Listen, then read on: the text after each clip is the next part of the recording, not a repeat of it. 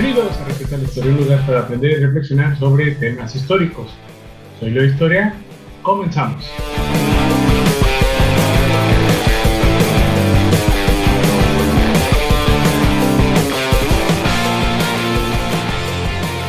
Mis repensadores, el día de hoy tenemos un gran episodio. Hoy vamos a comenzar a hablar sobre esta parte medio escabrosa, complicada y quizás que algunos pues llegue a parecerles un poco eh, aburrida en cierto sentido o complicada, yo diría complicada, que es la vida de México después de la independencia. Normalmente, y déjenme comentarles esta anécdota, normalmente cuando vemos este tipo de tema, eh, me llegó en una ocasión una anécdota de, alguna compañera eh, profesora que pues le daba vuelta a este tema porque estaba muy complicado.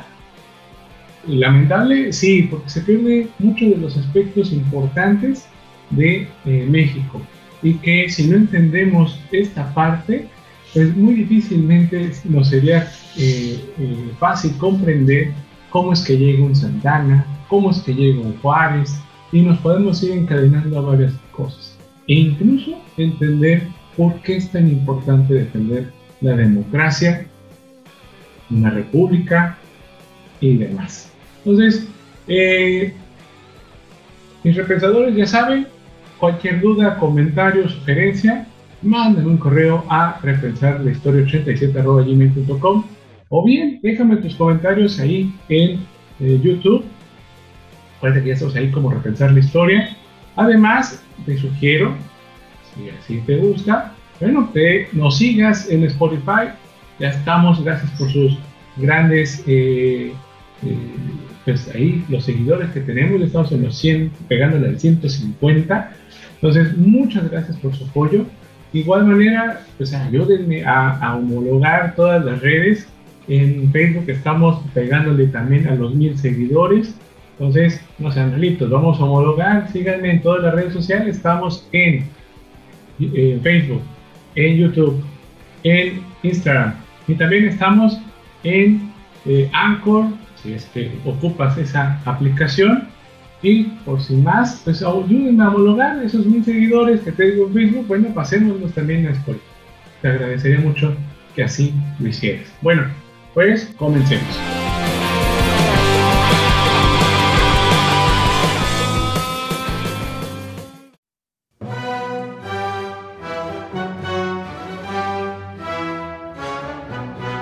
Bien, para hablar de, este tipo de temas, pues yo eh, creo que es conveniente hablar sobre, eh, pues básicamente del contexto, este contexto que vamos a tener en México en el siglo XIX.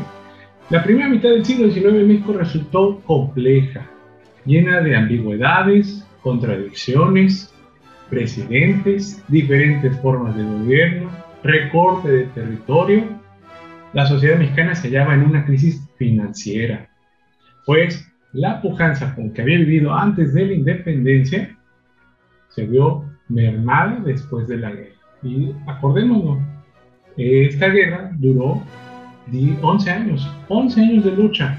Entonces, evidentemente, pues ya no va a haber tanto dinero, los campos están abandonados, las minas están abandonadas, no hay trabajo, y si encima, como vamos a ver en posteriores capítulos, pues quitamos o hay una expulsión de españoles, que eran los que tenían en sus manos el control de, este tipo de, empresas, pues básicamente es tirarnos al, eh, a la crisis financiera.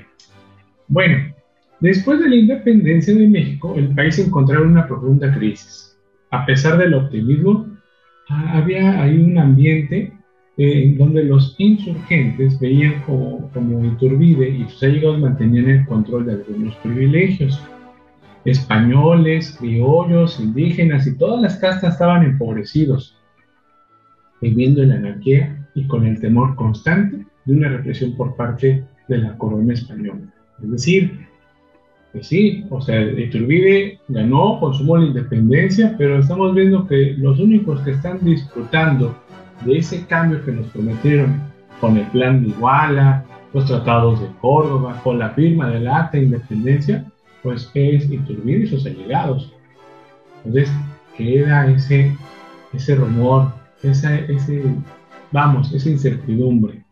Además, recuerden, existe un temor o quizás un aliento, dependiendo pues quién estaban ahí, si eras español, bueno, estabas pidiendo por favor que llegara la corona española otra vez a reconquistar este territorio. Si eras parte del bando insurgente, evidentemente estabas con el temor de y si vienen los españoles otra vez, no tenemos con qué defendernos en este momento. Entonces, existe un temor, una desconfianza en torno a este movimiento. Entonces, así les plantó el contexto que está viviendo México en aquel momento. Si hay mucho optimismo, si hay mucho eh, incertidumbre, así como es siempre el mexicano. Bueno, ¿qué más? Les quería también comentar que, eh, pues para esto, para estos nuevos gobiernos, el 28 de septiembre de 1821 se constituyó una Junta Provisional Gubernativa, cuyo carácter era legislativo. Nombraron como presidente de la misma a Agustito Iturbide, obviamente por pues todo este eh, argot o este, esta temática en donde pues él consumó la independencia. ¿sí? Entonces a él le dan esa batuta.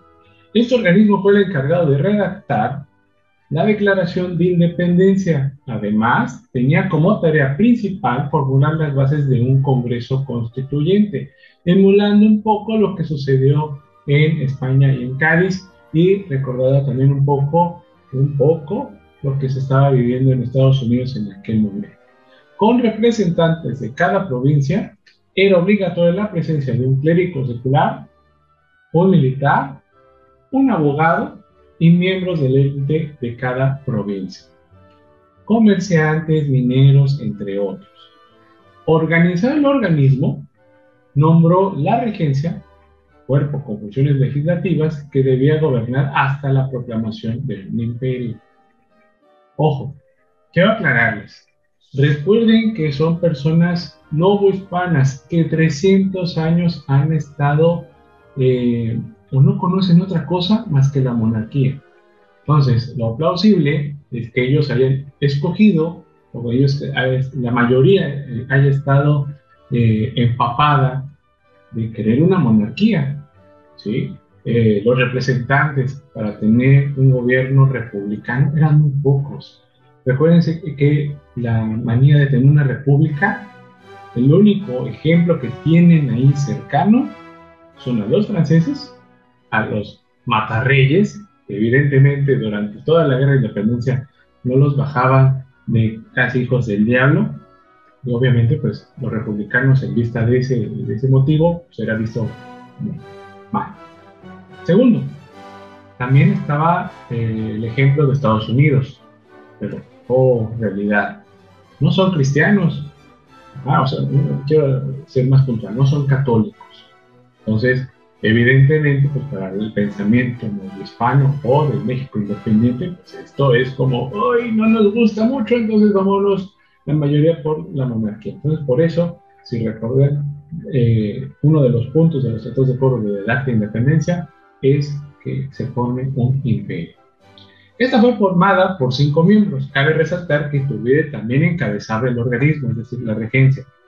Tanto la Junta como la regencia cumplieron con su compromiso de convocar un congreso, el cual se reunió el 24 de febrero de 1822 con la finalidad de darle a la nación una constitución. Ese era el fin, el fin, darle una constitución a México, a partir de la cual iban a decidir qué tipo de gobierno y demás cosas que ya, si se acuerdan, se venían construyendo con los sentimientos de la nación, con el Congreso Constituyente, entonces ahí se van formando con los insurgentes. Sin embargo, aquí hay que sumar otro bando. No son los insurgentes los únicos que están formando este Congreso, sino también ya tenemos a criollos y a personas que estaban con los realistas. Entonces, Ahí estamos pendientes de ese detalle. Bien, ¿qué más? Bueno, me parece también interesante comentarles que el Congreso cómo estaba formado. Bueno, pues el Congreso, como más o menos te adelanté ahorita, pues vamos a tener que estaba formado por masones, borbonistas y antihispanistas, ¿no? El Congreso enfrentó diversas dificultades. La más sobresaliente fue la diversidad de tendencias entre sus integrantes, como bien te decía. Borbonistas, turbidistas, republicanos, masones, antihispanistas, estaban reunidas todas las posturas, que a su vez tuvieron disputas internas, como eh, ya habíamos platicado ya en la Constitución de 1814, también había varias posturas. Ponernos de acuerdo los seres humanos siempre ha resultado una batalla eh, inacabable.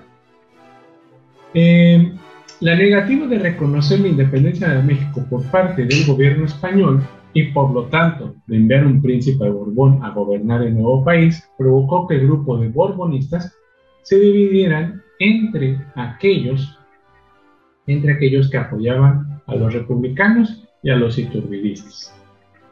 Es decir, eh, por eso aquí eh, a mis amigos de YouTube les pongo una imagen en donde ustedes van a poder observar, pues, eh, que este, los borbonistas, recordémoslos así, son estas personas que estaban apoyando la idea de que viniera un príncipe de Borbón. Si bien Fernando VII no iba a venir a gobernar aquí en Nueva España porque tenía que estar en la metrópoli, había la idea de que el gobierno español enviara a un príncipe y ese príncipe iba a ser el que eh, estuviera gobernando Nueva España. Sin embargo, para eh, el pensamiento de Fernando VII no, no era eh, lo óptimo. Recordemos que él se quedó en esa idea de ser un rey absolutista, e incluso un déspota ilustrado.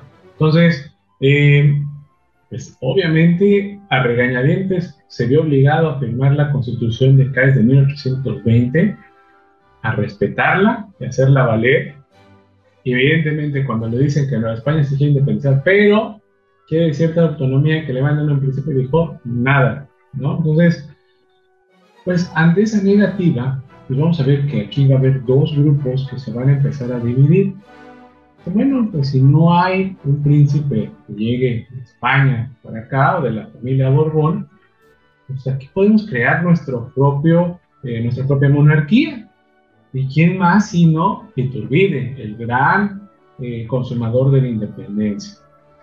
Por otro lado, también van a estar los republicanos, que te decía que era este grupo pequeñito, un porcentaje, que estaba peleando por decir, bueno, podemos crear otra cosa distinta. Podemos emular a nuestros eh, hermanos norteamericanos que ya alcanzaron esa independencia. Así como eh, veíamos a Estados Unidos como el hermano mayor, ¿no?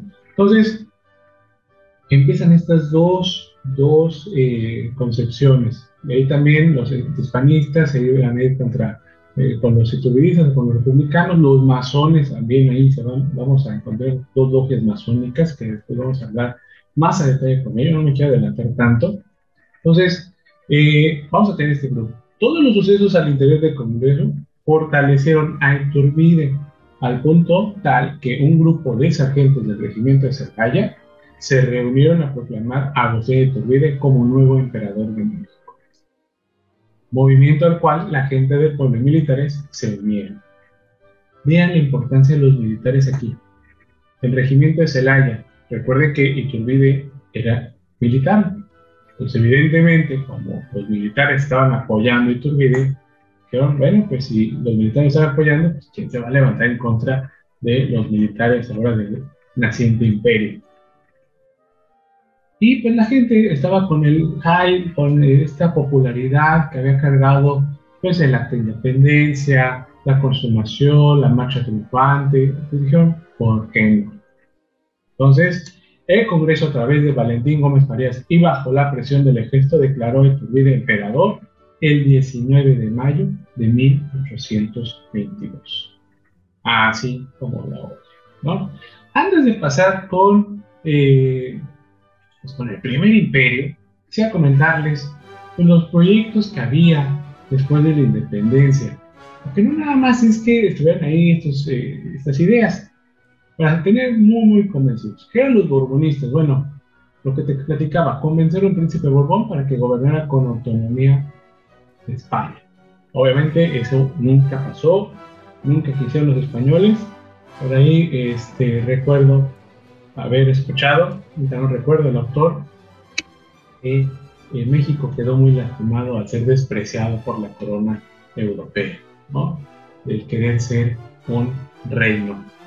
Eh, y bueno, quizás no lo sabemos, vamos a entrar en un debate en el, hubiera y no vamos a, pasar de ahí, no quiero meterme ahí, pero eh, yo creo que sería muy debatible el ver si eh, la República ha sido lo fundamental y que quizás haya sido la única opción que ha estado en ese momento. Obviamente la República pasó por varias circunstancias que vamos a ver eh, durante estos episodios, pero pues quedó como esa semillita de qué tal si nos hubiéramos convertido en algún reino.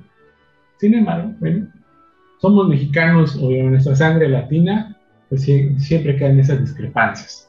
A, a nadie nos tiene contentos. Si hubieran elegido a otro personaje como emperador, también nos hubiéramos preguntado por qué él y no el otro. Entonces, difícil ese debate. El siguiente eh, grupo eran los iturbidistas, esa facción que apoyaba a Agustín de Iturbide al tomar el cargo de monarca que gobernara el nuevo imperio. Ahorita en un momento lo vamos a, a, comentar. Y pues también estaban los republicanos, nombraron una junta de representantes y que esos representantes realizaban las votaciones para elegir a un presidente, al igual que Estados Unidos. Entonces, eh, de todos estos proyectos por el cual van a optar primero los mexicanos van a ser los iturbidistas, que son los que traen la popularidad al tope y que deciden probar ese proyecto. Bueno, para no hacer cuento largo, pues vamos a ir hacia eh, pues el primer imperio. Ese primer imperio que, híjole, vamos a tener Agustín de Iturbide, o como en ese momento se hizo llamar, Agustín I. Vamos a tenerlo de 1822 a, híjole, 1823. Ahorita vamos a ver por qué solo un año, qué pasó en ese momento. Bueno, el primer imperio asentó la difícil situación económica del país, ya que se formó una corte dedicada al derroche, mientras que la capital desarrollaba la vida imperial, el resto del país vivía en una crisis otra vez, en esa monarquía centralista, eh, se dejó de ver o no se tuvo en cuenta, que estamos platicando eso, no se tuvo en cuenta lo grande que era el territorio mexicano. Y eso, a la postre, va a dar muchos problemas a México. En un momento lo platicaremos. ¿Qué más sucedió? Bueno, recordemos que uno de los puntos importantes o quizás resaltantes que Iturbide fundó la Orden de Caballeros de Guadalupe. los amigos del podcast estamos viendo en YouTube eh, una representación de esa medalla que se le daba a los Caballeros de Guadalupe, que serviría para dar honra a los militares que lo ayudaron. Sin embargo, varios insurgentes estaban resentidos, sobre todo los ex insurgentes, pues se sentían muy poco valorados como no apoyaron a Iturbide, Iturbide entendió que pues, eh, no se les iba a dar ese apoyo. No nada más era darle esta medalla, sino darle ciertas concesiones. Venía ahí una posición social, eh, dinero de promedio. Pues, evidentemente, cuando los eh, ex insurgentes vieron este movimiento de de Iturbide, pues no les gustó. Y ejemplo de ello, pues vamos a tener a un personaje con el cual en los siguientes capítulos vamos a estar nombrando bastante, que va a ser Antonio López de Santa. Va a ser uno de los militares resentidos con el gobierno de Iturbide por sentirse poco valorado en su gobierno. Bueno, entonces, eso es lo que sucedía. Entonces ya tenemos, eh, ponemos una palomita a eh, enemigos a los ex insurgentes que estaban, que no habían apoyado a Iturbide. ¿Qué otro punto va a haber? Bueno, resulta que los gobernantes que estaban apoyando a Iturbide, pues eh, comenzaron a producir emblemas, banderas, poemas, pinturas, todo lo que pudiera causar una heroicidad a Iturbide. Ya fuese para atraer a un sector de la población o porque se sentían herederos de la gloria mexica. Se añadían el simbolismo al México antiguo, es decir, al prehispánico. Entonces, eh, recordar que esta es una facción del crioísmo que dice, bueno, vamos a olvidar a lo español, vamos a reivindicar lo que había aquí antes, que eran los mexicas, la cultura más importante, la cultura que estuvo antes Hernán Cortés, y entonces empiezan a dar cierto vuelo a ciertas imágenes. A mis amigos del podcast estamos viendo en YouTube, pues estas imágenes las voy a compartir eh, en mis redes, pues vemos cómo la patria, la alegoría de la patria con un penacho, eh, con las flechas, eh, le está entregando eh, el gorro frigio de una democracia o de un este, de poder, un simbolismo de poder, la cabrona de laurel por Miguel Hidalgo. Miguel Hidalgo está oprimiendo a un español que trae ahí unas cadenas rotas. El águila que está devorando, picoteando al español, un águila mexica. Entonces, esta pintura está cargada de simbolismos. Vamos, lo que quieren es cargar de simbolismos la figura de Iturbide, darle popularidad. ¿no? Es como ahora en las redes sociales, hacer trending topic siempre a, Iturbide en ese momento, para que se esté hablando de él, para que vean lo, lo bueno que es, el gran emperador que puede ser, el gran imperio que se tiene, que es heredero de esa cultura mexica, que es heredero de Miguel Hidalgo. Entonces, híjole, pues este, mucho ruido y pocas nueces, así como dirían eh, aquí en México. ¿Qué sucedió o por qué no funcionó este imperio? Bueno, resulta de ser que eh, para ese momento el plan de Iguala no previó los problemas derivados de la extensión territorial. Las diversas regiones eh, del imperio tenían diversos intereses y en muchos casos estaban aisladas o desprotegidas. De ahí tenemos, pues, eh, en el norte, pues, territorios tan, tan, tan, tan desolados como las Californias, tanto la baja como la alta, Texas, eh, Arizona, y eso me estoy yendo al norte, ¿no? Vamos a tener en el sur los problemas con Centroamérica, eh, Guatemala, Honduras, Nicaragua, Salvador, países o regiones, perdón, déjenme puntualizar, regiones en donde el imperio no tomó importancia eh, o, o, bien no se conocía bien el territorio. ¿De acuerdo? Era un territorio bastante, lo, lo vemos ahora en la actualidad, vaya, era un territorio muy grande, era la mitad de Estados Unidos, lo que es ahora la República Mexicana, más agréguele parte de Centroamérica. Entonces, era un territorio muy amplio en principios del siglo XIX, que evidentemente, pues, y por una crisis era imposible poder tener eh, ojos en todos lados. Y también agregándole, todos quieren una rajada del pastel. Entonces, eso hace difícil cualquier proyecto de nación. Sin embargo, ¿qué pasó? que cuando creamos un enemigo único o eh, que, que, sea un enemigo para todos, todos jalamos al parejo, ¿no? Y cualquier parecido con nuestro presente es mera coincidencia. Entonces, ¿qué va a pasar durante ese momento? También vamos a tener ciertas características de, del imperio de Iturbide que las vamos a estar aquí eh, analizando. Eh, a causa de estas problemáticas entre el emperador y el Congreso se dieron disputas, provocando rivalidades, por lo cual Iturbide decidió perseguir y encarcelar a los miembros del Congreso.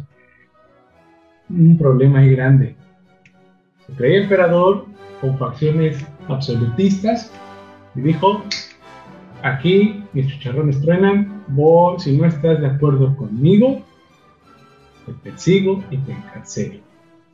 aguas. Que se declararan inconformes con el gobierno imperial. Por eso los iban a cancelar. Si tú te eh, decías, no, yo no estoy de acuerdo con Iturbide, ¿ves? Y tenías voz en el Congreso, te mandaban encarcelar y perseguir. Afortunadamente, ahorita no tenemos eso. Tenemos una república. No caigamos en otras situaciones. Eh, para Iturbide fue difícil formalizar las relaciones internacionales y tratados comerciales. Por un lado, los gobiernos que querían establecer relaciones con México pedían libre creencia religiosa, cosa que pues a ellos eh, decían, ok, queremos invertir en México, pero, oye, danos libertad religiosa, ¿no? Todos somos católicos. Ahí tenemos ingleses, holandeses, eh, incluso norteamericanos. Y esto con los norteamericanos sobre todo, el problema de la abolición de la esclavitud. La esclavitud para, para Estados Unidos en ese momento era una gran actividad económica. Se dice y no pasa nada. Los norteamericanos veían con malos ojos que se hubiera abolido la esclavitud porque era un mercado sustancioso para ellos. Entonces, evidentemente, pues eso era un problema para Estados Unidos. ¿Qué más, qué características también podemos mencionar? Bueno, pues la anarquía con la cual se vive, únicamente parece ser que el imperio estaba, estaba en la Ciudad de México, la falta de capacidad y experiencia política, esto es importantísimo. Iturbide no es político, aunque parecía político durante los tratados de Córdoba, el plan de Iguala, el acta de independencia, no era político. Por tanto, le cuesta mucho trabajo llegar a acuerdos. Recuerden que un político es el que hace acuerdos con la mayoría. Entonces, esa falta, esa falta de expertise sobre estos temas, pues hizo que eh, cayera el primer imperio. Además, también le sumamos pues, que era militar, entonces obviamente él daba una orden decía, político no, no es así. La iglesia las órdenes del emperador, los españoles en Veracruz acuartelados en San Juan de Ulúa, entorpeciendo el comercio, la lucha de independencia en Centroamérica, también viendo que quizás alguien se vaya a levantar en contra del imperio. Evidentemente todo esto le va a pegar a el primer imperio. Para acabar, pues viene esta conjura que se hace en contra del primer imperio y se hace el primer plan de la historia de México, bueno, perdón, el segundo plan o del primero, si lo queremos ver así, del México independiente, que es el plan de Casamata. El objetivo era sacar a Iturbide del poder y declarar nulo el imperio. Y era propuesto por Antonio López de Santana. Ante la persecución de congresistas perseguidos, decidieron transformar el Congreso en una junta constituyente y dieron el golpe de Estado el 31 de octubre de 1822. Entre los inconformes también se hallaban algunos militares, tal es el caso de López de Santana, quien se pronunció en contra del emperador Agustín Iturbide y proclamó la República. A este movimiento se le unieron Guadalupe Victoria, Vicente Guerrero, Nicolás Bravo, quienes lograron atraer a los insurgentes y españoles a un oculto, ofreciéndoles amnistía. Santana proclamó el plan de, Casamata, por el cual desconocía el imperio y reinstalaba el Congreso. Entonces, aquí vemos ya una figura importante que era Santana, acompañado también de figuras que han, eh, lucharon durante la independencia como Guadalupe Victoria, Vicente Guerrero y Nicolás Bravo. Entonces, obviamente, aquí la, facción insurgente de antaño, pues estaba, eh, estaba agolpando o acobijando a Santana. Finalmente, finalmente, pues llega el fin del imperio. El 30 de marzo de 1823 se registró el exilio de Agustín Iturbide del territorio mexicano rumbo a Leorna, Italia. Esto como medida de defensa hacia su persona y su familia ante el levantamiento de armas de Antonio López de Santana y la promulgación en 1822 del Plan de Casanova. En su viaje se embarcó en una fragata Rowings con dirección a Italia. Estaba acompañado por su esposa, sus ocho hijos, su sobrino, dos eclesiásticos, su secretario personal y su servidumbre. Desembarcó en Italia el 2 de agosto de 1823. Sin embargo, él y sus acompañantes tuvieron que cumplir una cuarentena obligatoria y podían salir hasta ahí hasta el mes de septiembre. No obstante, las cosas no fueron tan fáciles en ese país. ¿Por qué? Bueno, pues solo se otorgó seguridad durante un mes, ya que, según un periodista eh, pesado, en Europa no fue bien vista la revolución hispanoamericana. Evidentemente, eh, esto era eh, muy mal visto. Recordemos que el conservadurismo en, en Europa en ese momento está a tope con la Santa Alianza en reivindicar las monarquías europeas después del, del boom de la Revolución Francesa. evidentemente no le van a recibir, ay, ahí viene el emperador, obviamente no. ¿Por qué? Porque sí, tenía el título de emperador, pero él había consumado la independencia. Entonces es algo difícil de explicar a los monarquistas, ¿no? El exilio en Europa de Iturbide no duró mucho tiempo, pues entre sus constantes mudanzas de Florencia a Londres, pudo conocer los planes de reconquista sobre México que tenía España, que después vamos a ver eh, con más detenimiento, pero sí, había un par de planes ahí para reconquistar México por parte de la corona española. A la par de recibir noticias a través de cartas que pintaban a la República en un estado de anarquía. Y sí, también la República había estado sufriendo varios tropezones enormes después de la presidencia de Guadalupe Victoria, que después hablaremos. Eh, también quería comentar, con esta información y aconsejado por algunas personas que querían una monarquía en América, decidió volver a México un año más tarde. Se embarcó en Londres el 4 de mayo de 1824 junto a algunos de sus miembros, junto a algunos miembros de su familia, rumbo a la bahía de San Juan Bernardo, allá en Texas, misma a la que arribó el 27 de junio. Días antes Iturbide había abdicado al trono ante el Congreso de mexicano. Este no admitió que México se quedara sin gobernante, así que decidieron condenarlo al destierro perpetuo con una pensión vitalicia de 25 mil pesos anuales.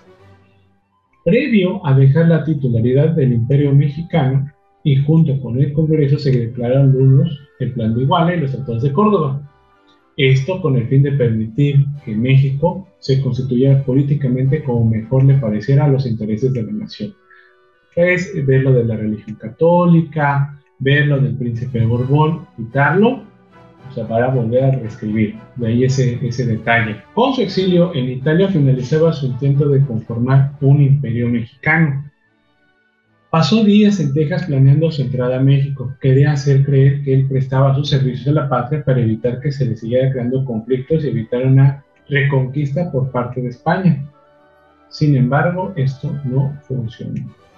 Fue arrestado el 16 de julio en Tamaulipas y tres días después, el 19 de julio de 1824, fue fusilado en Padilla, Tamaulipas, por órdenes del Congreso local, que ordenó cumplir el decreto de fusilar al traidor de Agustín de Iturbide. El periodista José Joaquín Pesado plasmó en su libro las últimas palabras que se registraron del que fuera emperador de México, en las que afirma se puede observar los sentimientos dominantes en el corazón de Iturbide, la religión, la patria y el honor. Y mismo que les quiero relatar en este momento esas últimas palabras que eh, nos deja José Joaquín Pesado en voz de, de Agustín que pues menciona así. Mexicanos, en el acto mismo de mi muerte os recomiendo el amor a la patria y observancia de nuestra santa religión. Ella es quien nos ha de conducir a la gloria. Muero por haber venido a ayudarnos y muero gustoso, porque muero entre vosotros. Muero con honor, no como traidor. No quedará a mis hijos y posteridad esta mancha. No soy traidor, no. Guardad subordinación y prestad obediencia a vuestros jefes, que hacer lo que ellos os manden es cumplir con Dios. No digo esto lleno de vanidad porque estoy muy distante de tenerla. Y esas fueron algunas de las últimas palabras de Agustín de Iturbide. Otro más que, como los mexicanos del siglo XIX, fusilaron a uno, a uno de los padres de la independencia. Se fue Hidalgo, se fue Morelos, se fue Turbina. Nos falta Guerrero. Como ven, creo que a la posteridad, ya ahora en el presente, creo que debemos hacer cumplir por lo menos esta tarea que quería plasmar Iturbide. Quizá no actuó de la buena forma, no fue buen político para llegar a negociaciones, pero me parece que la historia de nosotros, no la historia, la historia la hacemos nosotros. Nosotros tenemos que eh, reivindicar esta figura, ver a Iturbide como un mexicano más, no como un héroe, evidentemente, una persona, pero reivindicar esta figura de que no ha sido traidor. Yo creo que actuó bajo las circunstancias que se le presentaron. Reto a cualquiera que hubiera tomado otras decisiones y no las que él optó por ese momento. Entonces, eh, pues ayude quizás a eso, ¿no? Quizás muero por haber venido a ayudaros y muero gustoso porque muero entre vosotros. Muero con honor, no como traidor. Yo con eso me quedo. Yo con eso me quedo parecer no quedará a mis hijos y su posteridad esta mancha. Es decir, no quiere que vean a su descendencia como traidores y a su figura como traidores y que la historia institucional, tanto del PRI, dice y no pasa nada, y tanto de un PAN que más o menos la rescató y que ahora el gobierno actual pues, debería reivindicar en estos 200 años de la consumación de la independencia.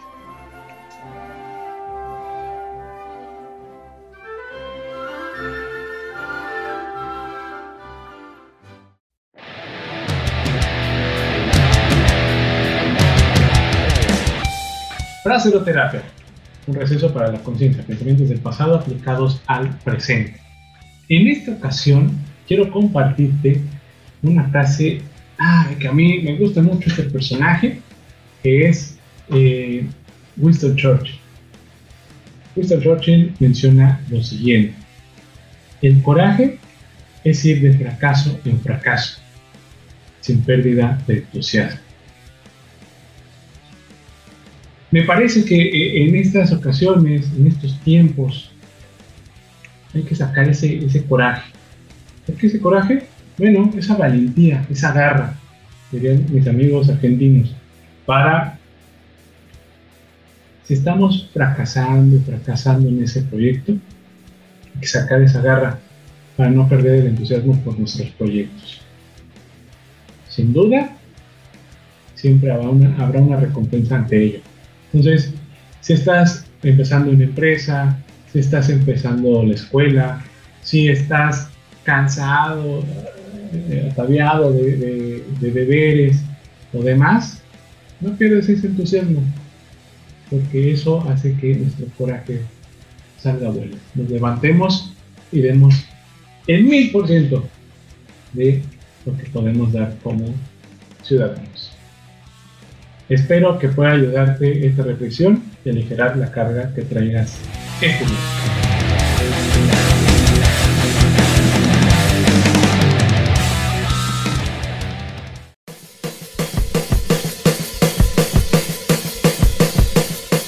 Bien, mis repensadores, hemos llegado al final.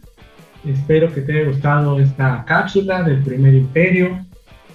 Déjame tus comentarios, qué opinas de, de Turbide, de, de su quizás dicotomía de verlo como consumador, pero si lo veo como emperador, entonces ya no lo recordamos.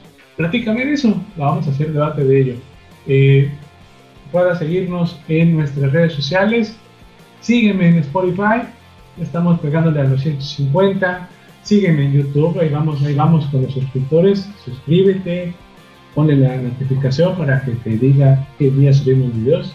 Estamos subiendo los videos normalmente los jueves, esperemos mantenerlo así. También síguenos en nuestras redes sociales de Facebook e Instagram de Repensar la Historia.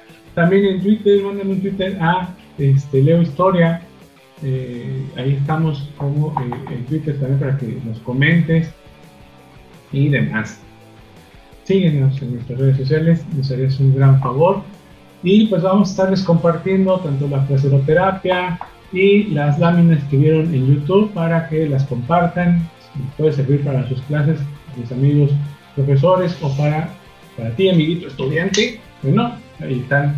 Eh, voy a dejar las imágenes para que tú las puedas compartir. Sin más, me despido y recuerda, siempre se puede aprender algo del pasado. Soy Leo Historia. Hasta la próxima.